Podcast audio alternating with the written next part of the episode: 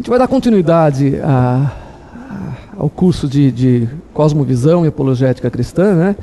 É, e essa aula a gente vai falar um pouco mais sobre cosmovisão, que é e, e como ela se diferencia das outras cosmovisões, tá? É, procurei fazer uma aula simples, né? um, um ou outro slide está mais, tá mais denso, mas em geral está bem simples a aula. E é, também dar alguns exemplos práticos, tal, certo? Fiquem à vontade para perguntar, discutir, rebater, discordar, beleza? É, primeiro sobre a cosmovisão cristã, lembrando algumas coisas bem básicas sobre elas, né? Primeiro, ela é uma cosmovisão teísta, ou seja, ela acredita na existência de um Deus criador, pessoal e infinitamente poderoso. É, mas não apenas isso ela difere do, do politeísmo por acreditar em um único Deus.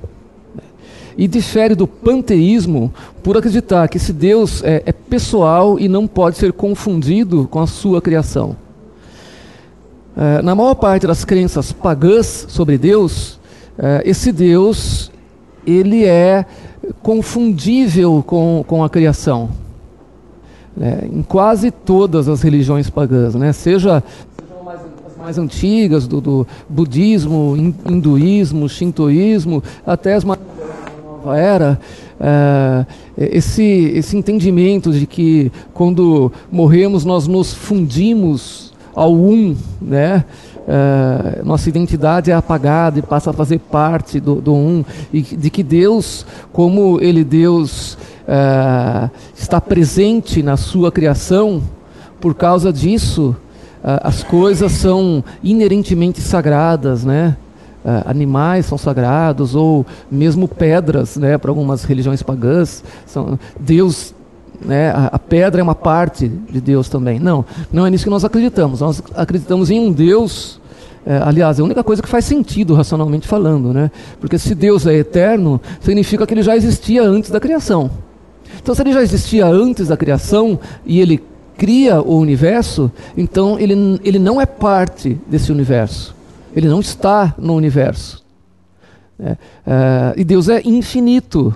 O universo, sabemos disso, ele é finito. Nem os cientistas duvidam disso, né, de que o universo tem limites, ele é finito. É, e aquilo que é finito não pode conter o infinito. Por isso que Deus não pode estar no universo. É exatamente o contrário. O universo está contido em Deus. Né? É o infinito que contém o finito. Então, esse universo está em Deus. Né? Paulo diz no discurso no Areópago né? que, que é nele que nos movemos, existimos e respiramos. Né? É, todo o universo criado está em Deus. Quando eu digo que infinito não pode conter o infinito, isso também quer dizer que a nossa mente finita não pode abarcar a Deus, não pode compreender totalmente. Isso é completamente impossível. É, nós nunca conheceremos a Deus plenamente. Nós vamos passar a eternidade conhecendo cada dia um pouco mais do nosso Senhor. Né? E mesmo assim nunca na sua plenitude, porque aí tem uma, uh, um, uma impossibilidade lógica. Né? O finito jamais pode conter o infinito. Tudo bem até aí? Uh, o teísmo cristão ele é necessariamente trinitariano, né? ou seja, ele acredita que Deus é um só, mas esse Deus subsiste em três pessoas: o Pai, o Filho e o Espírito Santo três pessoas distintas, no entanto, um único Deus. Três pessoas que só, dis, eh, só se distinguem entre si justamente por aquilo que lhes dá o nome. A única coisa que o Pai tem de diferente das outras duas pessoas da Trindade é que só o Pai é Pai. A única coisa que, só, que, o, que o Filho tem de diferente das outras duas, duas pessoas da Trindade é que só o Filho é Filho. E a única coisa que o Espírito Santo tem de diferente das duas outras pessoas da Trindade é que só ele é o Espírito que provém do Pai e do Filho. Então, a, a, a marca distintiva do Pai é que ele é Pai, ele gerou o Filho. A marca distintiva do filho é que ele é o filho e foi gerado do pai. E a marca distintiva do espírito é que ele provém do pai e do filho. É, só, em tudo ou mais, eles são idênticos. Uma só vontade, um só propósito, um só Deus. Né? É, tudo bem até aí? que mais sobre a cosmovisão cristã? Né, que através da encarnação, a segunda pessoa da Trindade, o Filho eterno de Deus, passou a ter duas naturezas completas. Ele é plenamente Deus e plenamente homem. Ele, ele que era plenamente Deus desde, desde a eternidade, com a encarnação ele assumiu uma segunda natureza, a natureza humana. E desde então ele passou a ter as duas naturezas. Ele tem uma natureza humana completa, é, que inclui o corpo e alma humanos, sem deixar de ser plenamente Deus. E assim o será pela eternidade. É, o que mais sobre a cosmovisão cristã?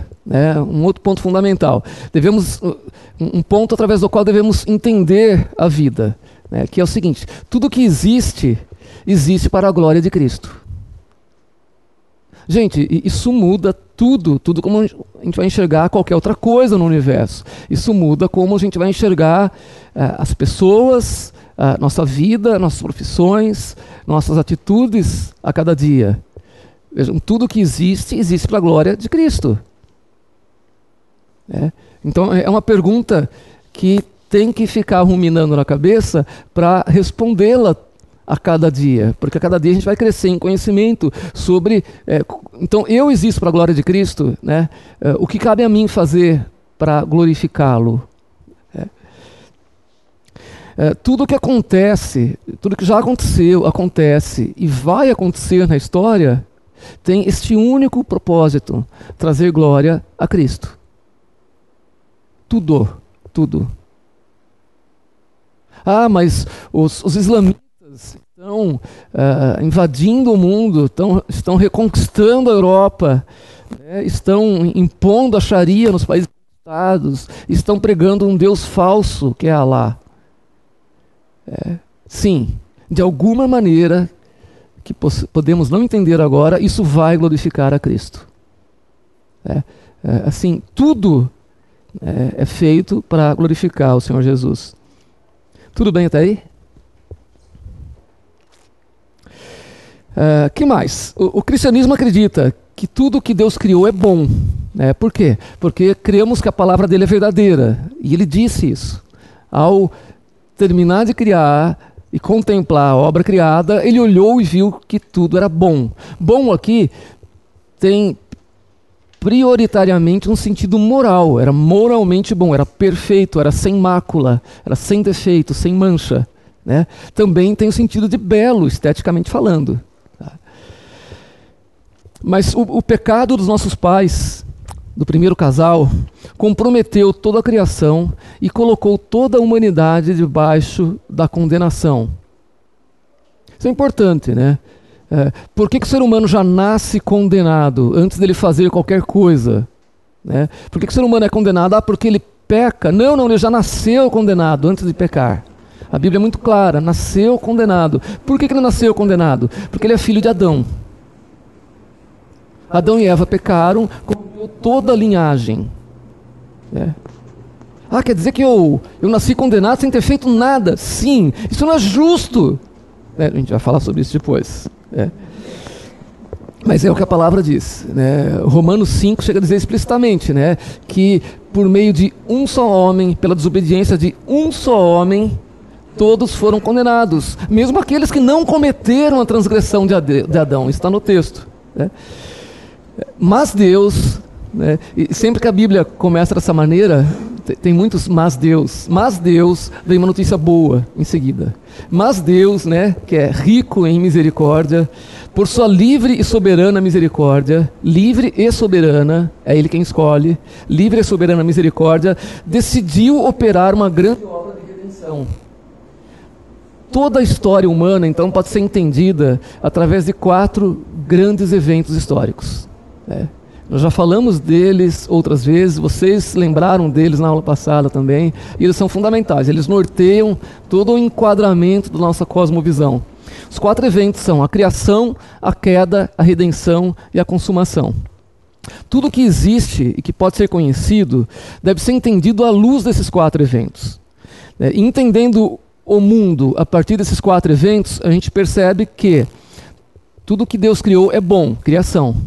O pecado comprometeu em alguma medida toda a criação, queda. A redenção visa restaurar o que foi perdido. E ela já está ocorrendo. Mas isso só acontecerá plenamente na consumação. Tudo bem aí?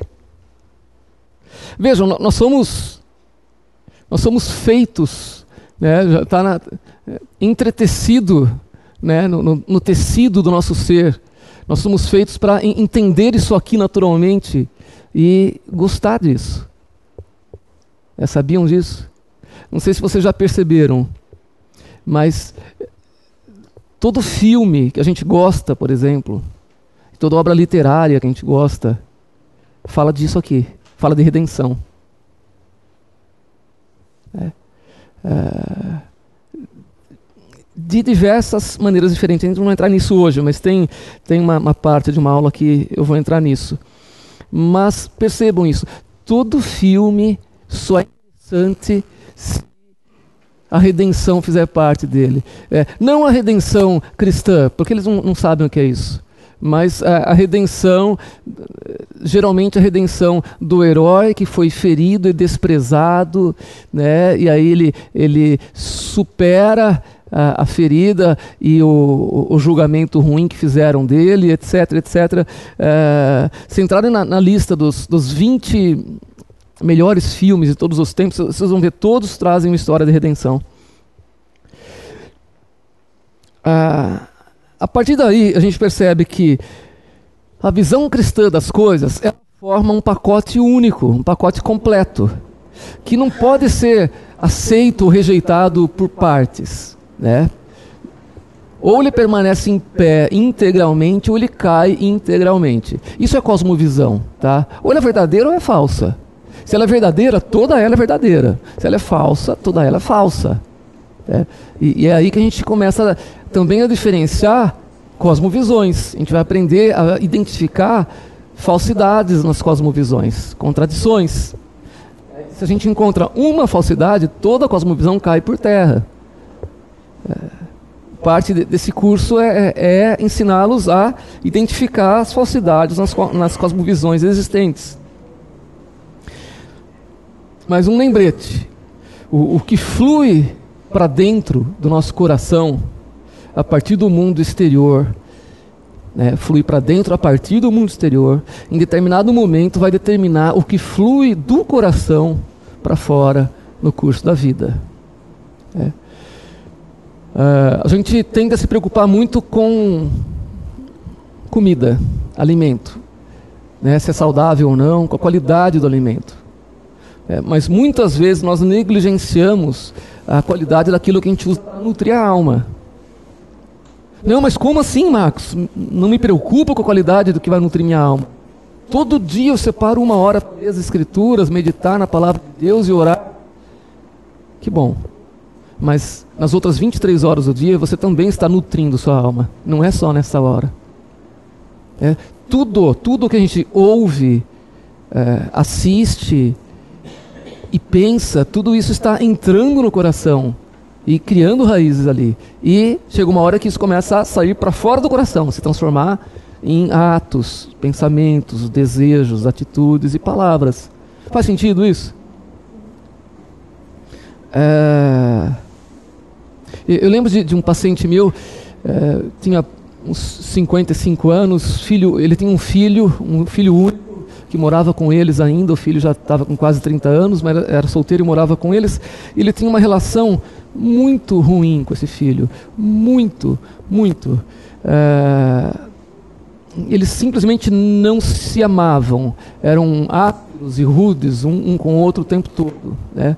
É, sendo que o meu paciente, o pai né, do garoto, era muito mais áspero e rude do que o filho. O filho basicamente só reagia. É, e, esse meu paciente, ele era uma pessoa muito rude, não só com o filho, mas com todo mundo. Né? Era, era fácil olhar para ele perceber isso. É, e a relação com o filho vinha piorando muito, a ponto de ter acontecido algumas coisas que nunca tinham acontecido antes, de se atracarem fisicamente, assim, uma coisa muito pesada. Né? Uh, e ele vinha muito preocupado com isso. Né?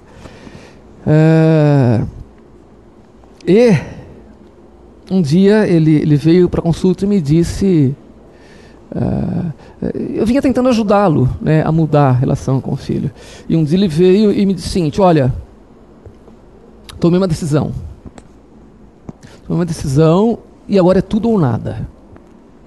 Ou a relação com meu filho muda, ou não tem mais jeito mesmo, e aí eu vou largar a mão. Ah, é? O que, que você fez? Eu fui até Aparecido do Norte e fiz uma promessa.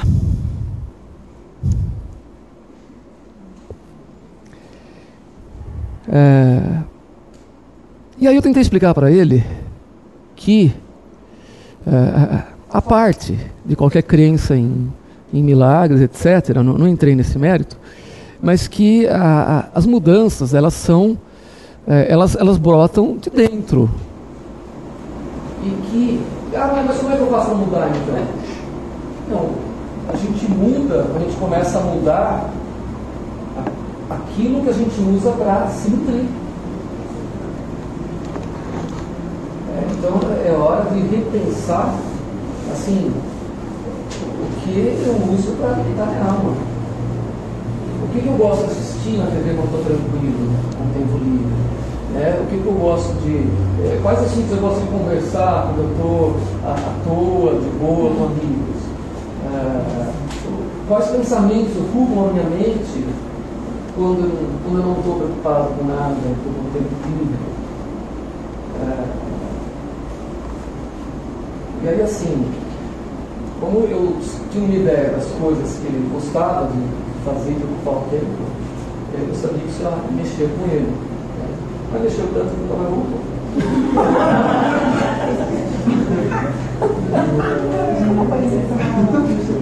Deu certo aparecido. É? Deu certo aparecido. Não é, você matou o elemento de redenção dele. Ele é lá para tirar, desviar a culpa para outra, era um elemento. É, tô, tô fazendo a minha parte tentando. Minha culpa. Aí você falou, eu fiz, a hora que né? fez o checkmate nele, ele falou, vou embora daqui. Isso mesmo. o psiquiatra é crente, Deus sabe fora.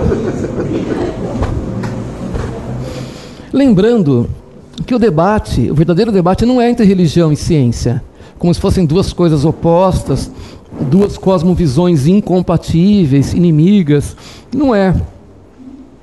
O debate é entre as duas cosmovisões que estão por trás da, da ciência, né, praticada pelos, pelos grupos né, que, que a praticam, praticam a ciência.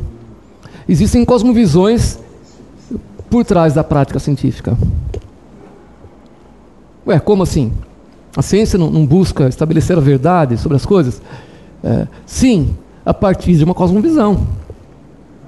Então, um princípio básico de uma cosmovisão materialista, naturalista, científica. Né? Como Deus não existe, preciso então encontrar uma maneira de explicar como as coisas surgiram. Já partiu de uma cosmovisão. Né? E, e essa, isso vai nortear toda a ciência, essas e outras e, e, outros pressupostos. Por isso que é importante lembrar, não existe racionalidade, racionalidade neutra. Nossa racionalidade, como tudo em nós, foi comprometido pelo pecado. Né? A razão é um instrumento que Deus nos deu que é muito útil. Não é porque ela foi comprometida pelo pecado que a gente vai abrir mão da razão, não é isso. Mas a gente tem que entender que a razão foi contaminada pelo pecado. Então nem toda racionalidade é neutra. A nossa racionalidade, depois que a gente se converte, começa a ser transformada pelo Senhor, redimida, né? Mas não há racionalidade neutra. Podemos citar essa inconsistência, essa desonestidade intelectual, quando a gente fala que uma bactéria, uma ameba, um, microscópico ser lá é vida em Marte. E um ser útero de uma mulher já concebido, não. Sim, tem várias contradições, é, exato. Né? É. Se eles acham um possível traço de uma bactéria num asteroide né, é, no espaço, vida. Né? É, é, existe um investimento maciço da ordem de milhões de dólares naquele programa que visa captar microondas né, do, do espaço. Né? E esse programa é, busca, por exemplo, captar transmissões de onda de vida inteligente. Como é que eles definem vida inteligente? Ah, se tiver um padrão mínimo que eles definiram lá, é, isso deve ser produto de uma mente racional. Né? Assim, alguém teve, fez isso com intenção de comunicar. Né? Ah, sim, aí você vai para a molécula DNA, que tem informações muito mais ricas e precisas do que isso. Não, não, isso não tem intenção nem motivação, isso veio do acaso. Né? É, então, muitas contradições nesse sentido, certamente. É, além disso, é, na cosmovisão, nós vamos enxergar o, o, conflito entre dois mundos que sempre tem dentro do cristão. Né? O, o, mundo que ele gostaria de construir, ou gostaria que existisse, né? e o mundo real. É, e como que isso se articula na cosmovisão cristã. É, na, na, verdade, é, esse conflito é, é muito mais intenso, e é aí que a gente vai perceber, dentro do não cristão. Porque o não cristão, ele acredita em utopias. Ele acredita que um dia virá um mundo melhor, sem que isso nunca tenha tido nenhuma comprovação histórica. Ele acredita que o ser humano é capaz de construir o paraíso na Terra, a despeito né, de toda a história humana provar o contrário. Então ele fica nesse conflito íntimo. O mundo que ele gostaria que existisse, o que ele gostaria de construir, mas o mundo que é o real. E aí, como é que ele, como é que ele lida com esse conflito? É importante a gente sempre lembrar disso quando a gente vai debater um não cristão, porque ele está em conflito. Ele está em conflito. Ele está nessa permanente tensão entre o mundo que ele gostaria que existisse e o mundo que ele sabe que é diferente. E a gente vai lembrar que to, to, todos os mundos que não é um mundo governado por um Deus triuno é um mundo falso e inexistente. E, e vejam, mesmo que, eu não acredito nisso, mas mesmo que um dia a ciência venha a provar que existem múltiplos universos, né, obviamente o Senhor Jesus é Senhor de todos eles, em todos eles. Né. Então isso para a gente é irrelevante. É, e mesmo ateístas sinceros, é, ateístas honestos, podem, são capazes de perceber que um mundo que não é governado por Deus não faz sentido. É, essa é uma frase do Thomas Nagel. Thomas Nagel é um filósofo ateu. Né? Quando eu digo ateu, eu quero dizer que ele milita a favor do ateísmo, não é apenas que ele não crê em Deus. Ele é um ateu, é professor é, da Universidade de Nova York. Olha o que ele disse. Quero crer que o ateísmo seja verdadeiro mas fico bem apreensivo pelo fato de, de, que algumas das pessoas mais inteligentes e informadas que conheço são crentes. Mas não é simplesmente que eu não creio em Deus, e naturalmente eu espero estar correto na minha crença. O fato é que eu espero que não exista um Deus. Eu não quero que exista um Deus. Eu não quero que o universo seja assim. Ele está sendo muito sincero aqui. Muito. Ele está expondo um desejo do coração dele. E é, o desejo de, de todo rebelde. Todo rebelde deseja que Deus não exista, para ele poder viver como deseja, como quer. Né? É, o universo seria melhor para os ateus se Deus não existisse, mas eles são confrontados todos os dias com a irracionalidade desse pensamento. Então lembre, eles estão sempre em tensão interna a esse respeito. E por isso que é importante a gente aprender como testar uma cosmovisão. Né?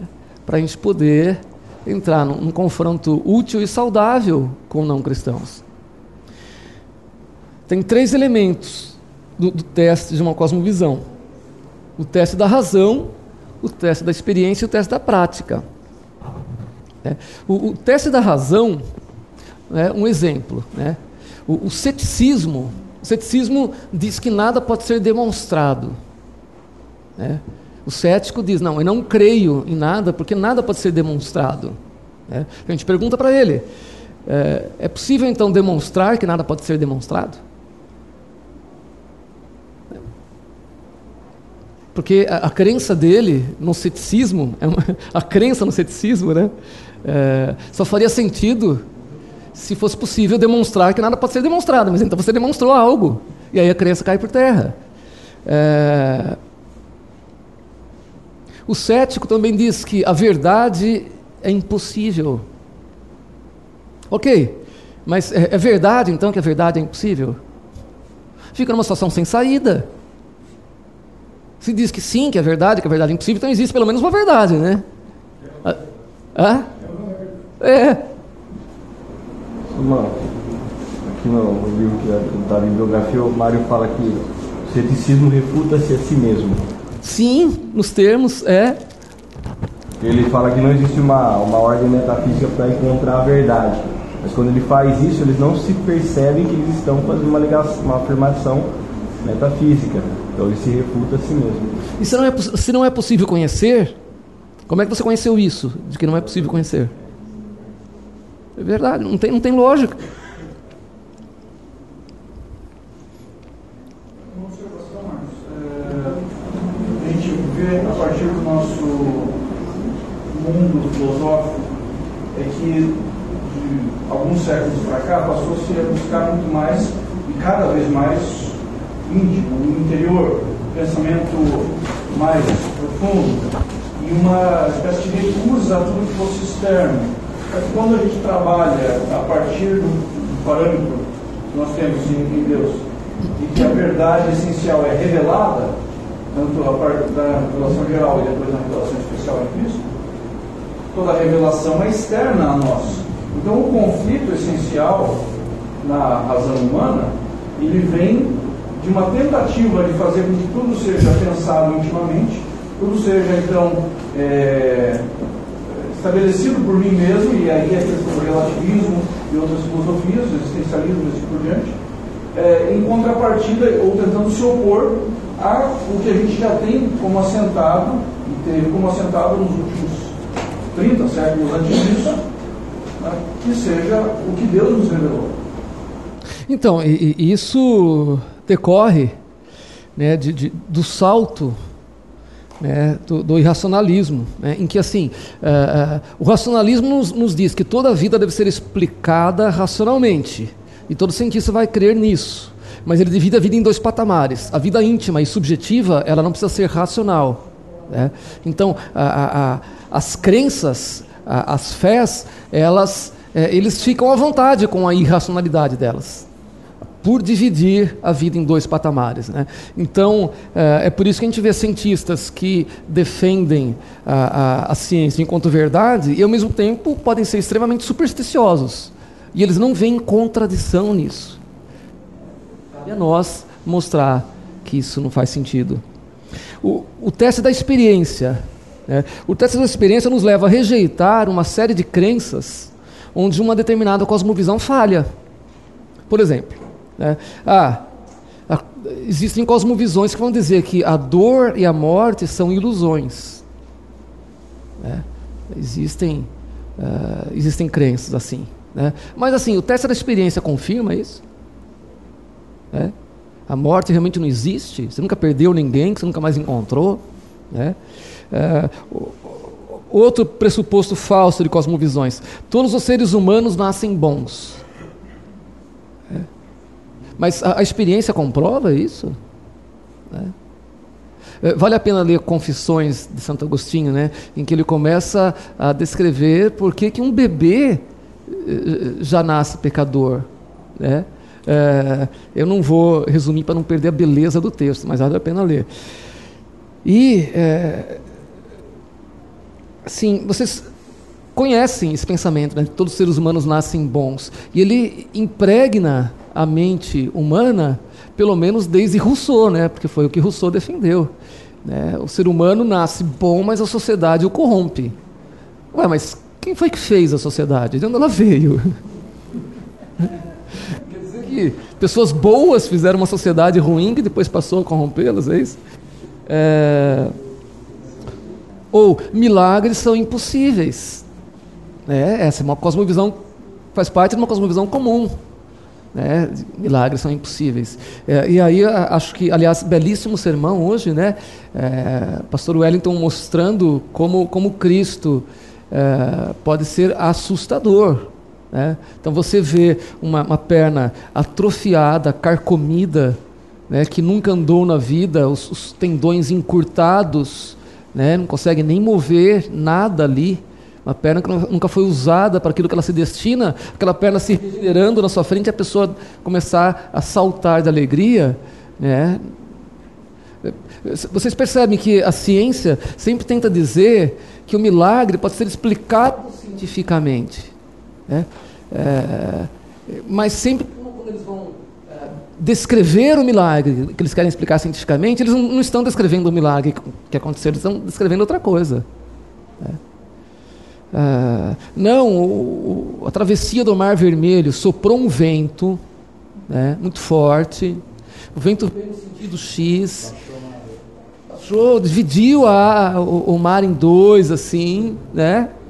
Ah, pela ação de um vento, né? Claro, todo mundo já viu o vento abrindo o mar, né? Todo mundo, né? Ah, mas ciência não é aquilo comprovado, né? Curioso, né? Só que a Bíblia diz, eles passaram em solo seco. Né? Era um, um, solo seco, né? não tem como não ser milagre. Né? E o teste da prática. Aí é, é o seguinte: é possível viver consistentemente, em harmonia com o sistema que a pessoa professa? É, é possível, né? É, então, assim, Fulano tem uma cosmovisão naturalista, né? ou evolucionista. É possível viver né, de forma coerente com aquilo que ele diz que ele acredita? Vocês acham que é possível? É? Então, você sabe que eu acho que eles nem tentam, viu? Nunca vi ninguém se esforçando de tentar assim, e lamentando. Puxa, não deu, não deu. Eu estava errado, não deu. Mas isso é um pouco que o pessoal atribui aos índios, assim, aquela visão de que tudo, os índios eram bonzinhos, viviam aqui em paz. Claro. Sim. É, até porque eles gostam de dividir a realidade entre opressores e oprimidos. Para eles sempre tem um opressor e oprimido. E se os índios eram os bons selvagens, eles foram oprimidos. Quem eram os opressores? Os, os europeus. Né? E não levam em conta que os, os impérios Inca, Azteca e Maia foram dos mais cruéis que a história já conheceu eles dominavam, escravizavam e exterminavam todas as outras tribos que eles conquistavam de uma forma absolutamente cruel. Eram super bonzinhos, né? A teoria surge, o nome da teoria surge justamente desse pressuposto né, do bom selvagem. Significa que os índios eram Sim, ideais é, né, é, é, Queimavam seus filhos. é, queimavam os filhos. Até hoje, até hoje enterram vivos. Sem falar que vegano eu também acho que índio só comia raiz, né? Não caçava pra Raiz da unha, né? De pé. couro, cabeludo. É, vejam, não é possível defender qualquer moralidade se a pessoa tiver uma cosmovisão materialista ou evolucionista. Não tem como. Né? É, ah, então eu sou naturalista, eu não defendo nenhuma moralidade. Né? Tá, então você defende que as pessoas podem fazer o que elas desejam. Sim, sim. Né? Não existe injustiça, nada é errado. Né? É, e assim, ninguém pode ser punido pelo que faz, então. Ah, exatamente. Joia. Tá. Então, até pisar no seu calo, né? Então, é, então posso levar teu carro, tua casa, né? Posso pegar sua mulher para mim, porque não há nenhum padrão moral a qual estamos submetidos, né? E, e, é curioso que as pessoas pensam assim são as primeiras a acusar o Deus cristão de injusto, mas justamente injusto sobre qual padrão? O seu? Mas então você tem um padrão do que é justo, do que é injusto, baseado em quê? Porque a evolução não diz respeito a isso. É. Então, Ela não pode opinar. como? Ela não pode opinar. Não deveria, né? Exato. Por isso que a pessoa acaba sendo obrigada a viver de acordo com crenças emprestadas em um sistema concorrente, geralmente do sistema cristão. É.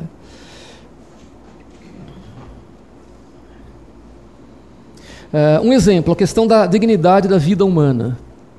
Ela não faz nenhum sentido. Né? Não tem como defender que a vida humana seja mais digna do que a vida de um cachorro, embora eles já acreditem nisso. Né? É. Ou do que uma planta. Sim, porque você perde qualquer parâmetro. É. Não tem como. É. Porque se a vida humana for, tiver a mesma dignidade da, da vida no animal, ela não vai ter dignidade. É. É...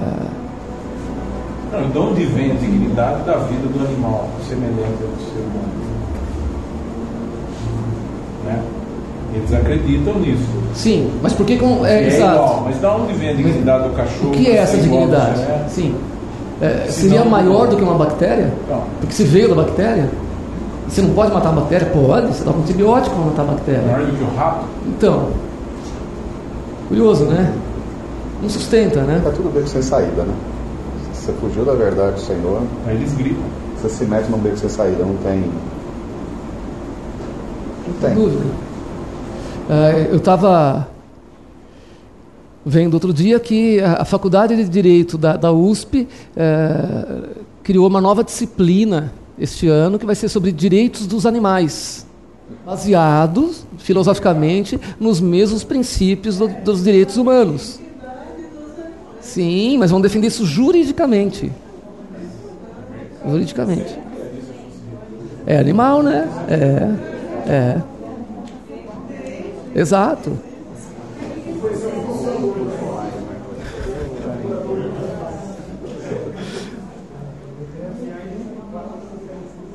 Olha aqui.